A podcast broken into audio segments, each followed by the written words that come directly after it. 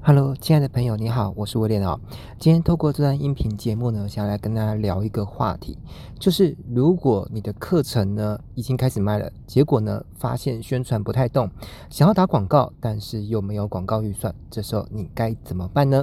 好，那如果你对这个议题有兴趣的话呢，就鼓励你听到最后。这其实是我最近一个学生呢，他问我的一个问题。他发讯给我说：“温老师怎么办？我遇到大麻烦了，求救啊！就是呢，我有开某个课程，然后呢，开始呃宣传了一段时间之后呢，发现报名的人数呢不是很理想，可能就大概个位数吧。那这时候呢，要怎么办？怎么样宣传才能够？”招到足够学生，那我就问他说：“你这个课程呢有没有下广告？”他说：“老师，我这个没有办法下广告啊，因为这个我的开课成本很高，那我赚的也不多，我大概东扣西扣，扣掉场地，扣掉师资，扣掉一些耗材，我大概利润才只有两成。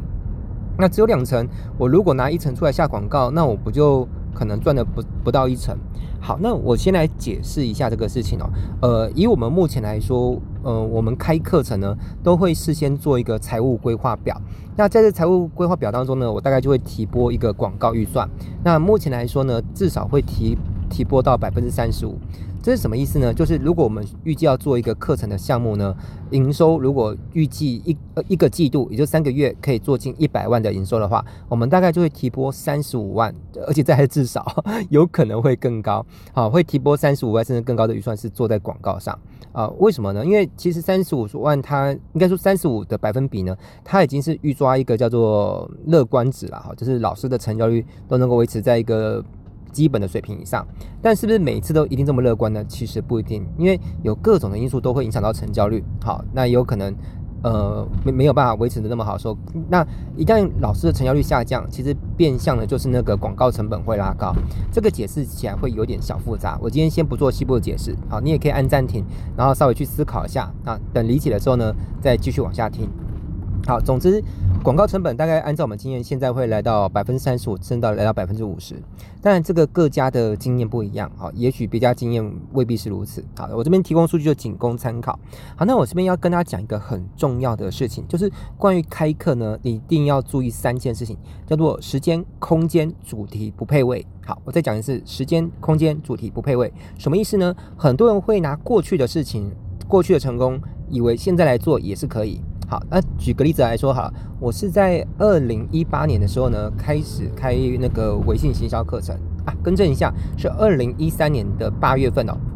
好，那在二零一三年的八月份，当时开课呢，其实相当的简单，我只要做一个 Google 表单，然后写一些短文案，去到一些脸书社团贴一贴，那就能够顺利开一班哦，大概一二十个人。好，那一个人收一万块，钱，因为我每开一班呢，就将近有十多万，快二十万的获利。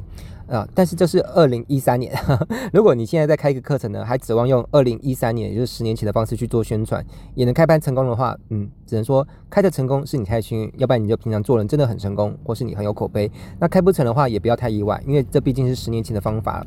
那后来我们怎么做延续这个开课的生命力呢？就是我们进行了联盟行销，就是我们会给很多有推广能力、有推广意愿的伙伴，每个人一个独立连接，让我们去做宣传。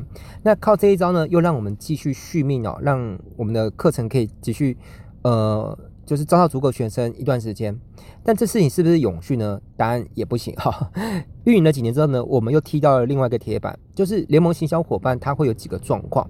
第一，呃，联盟行销伙伴他有没有他的人脉资源用光的时候？也有。好，所以当联盟行销伙伴他的资源用光的时候，他就停止宣传了，好，或者宣传也没有用。第二，联盟行销伙伴他也没有可能注意力转移，好，转去推广别的单位的课程，或去做别的直销啊，有的没有的项目，这都是有可能的。好，一旦人的心思跟时间被别的事情给占据了注意力，他花在宣传你的课程的那个时间投放就变少。好，所以这又是第二个阶段。好，所以当第二个阶段我们又踢到一一堵铁板的时候呢，我们要转移去做下一个方式的行销了。好，那么来到我们的第三阶段呢，就是我们是透过广告做投放。那透过广告做投放，有没有中间又踢到铁板过呢？其实也是有，但是这些太细节东西呢，我就不多做解释了。好，反正未来有一天如果遇到的时候呢，呃，自然就会知道那是什么情况了。好，所以呃，我这边来提供我的见解了哈，就是如果你真的就是。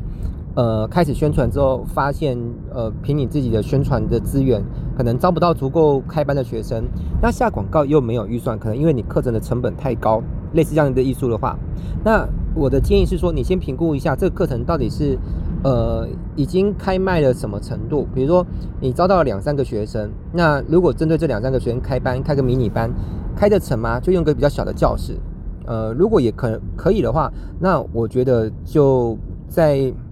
这种情况下，就把这一轮打完吧。好，就是有多少学生开多少课，好，那就算是打平或小亏也都还好，就当树立一个口碑。好，但是如果你发现小教室也没有办法开课，然后而且这么少的人数，可能会亏本。亏得很严重，而且师资还是外聘的，还有诸多的耗材。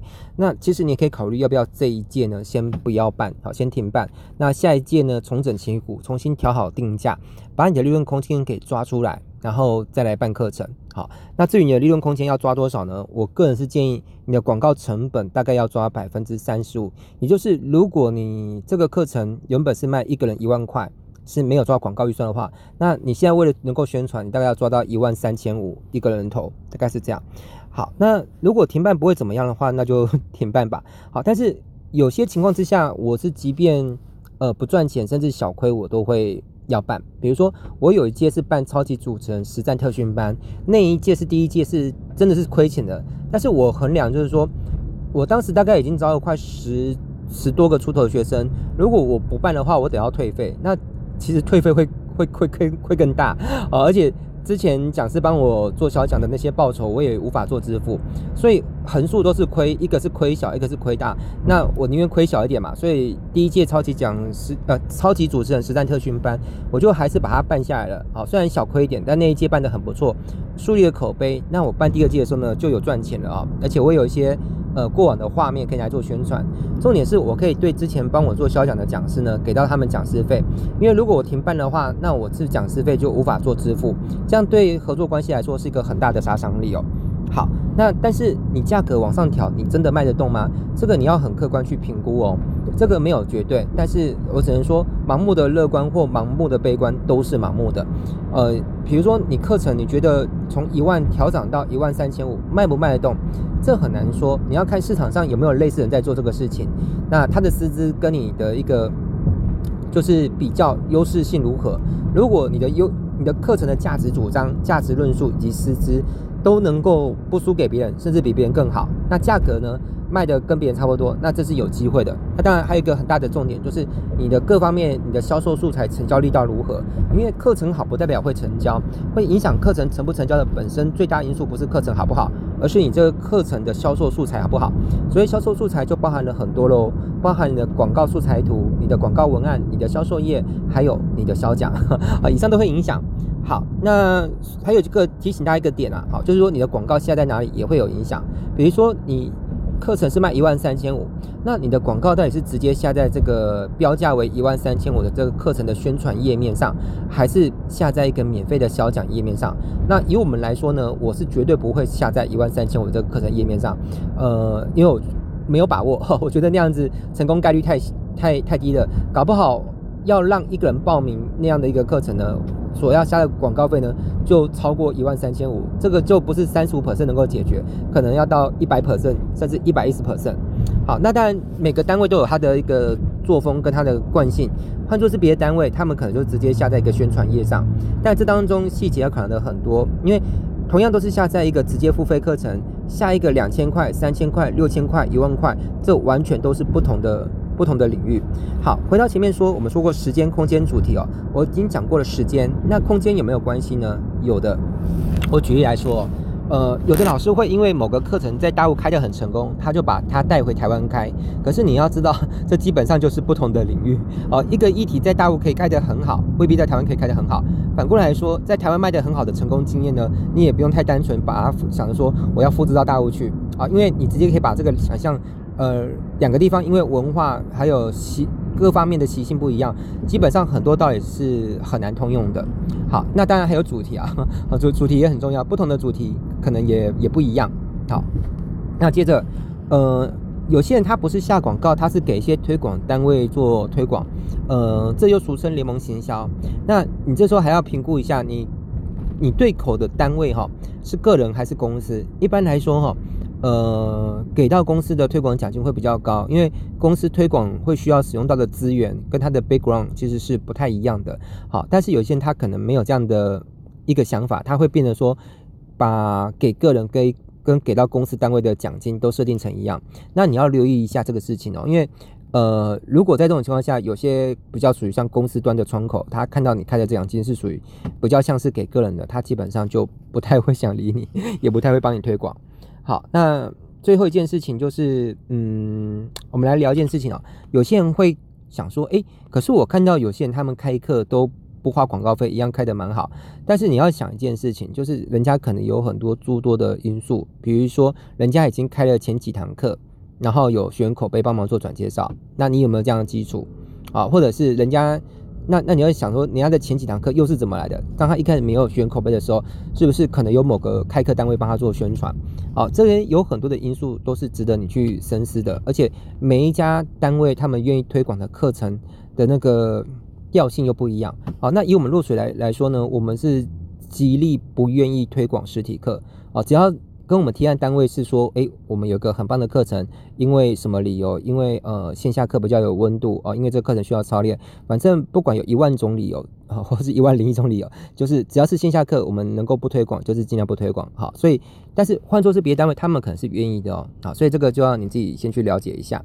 好，那别人不花广告费有办法宣传的成，不代表你也能够做到。所以我觉得比较保险起见，就是未来呢，你要开课，事先规划好你的广告预算。而且我觉得这个。也不是只有开课程是这样啊，你 要做别的生意也是一样。就好比你今天要开个餐厅啊，或者是你要做一个保养品，那你不能够把你所有的资源都拿来研发产品，结果呢，产品上市之后呢，却。我没有任何广告预算去做宣传，那就指望亲朋好友呢争相互相走告一下，然后呢就能够把产品卖掉。这个呢，如果发生是你的幸运，代表你做得很成功。那如果没有发生的话呢，也不要太意外，因为商场本来就是这样子的。好啦，那以上呢就是威廉今天想要跟你分享的内容，希望对你有帮助喽，也祝福你开课成功，拜拜。